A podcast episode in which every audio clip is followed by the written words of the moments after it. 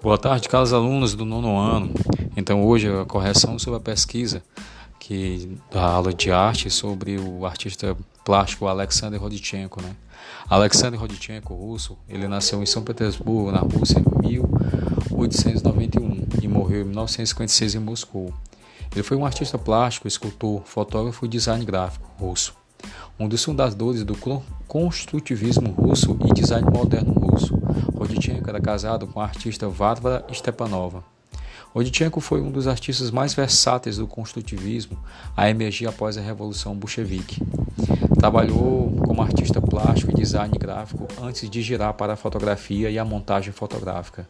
Sua fotografia era socialmente engajada, inovadora e oposta ao retrato estético da época.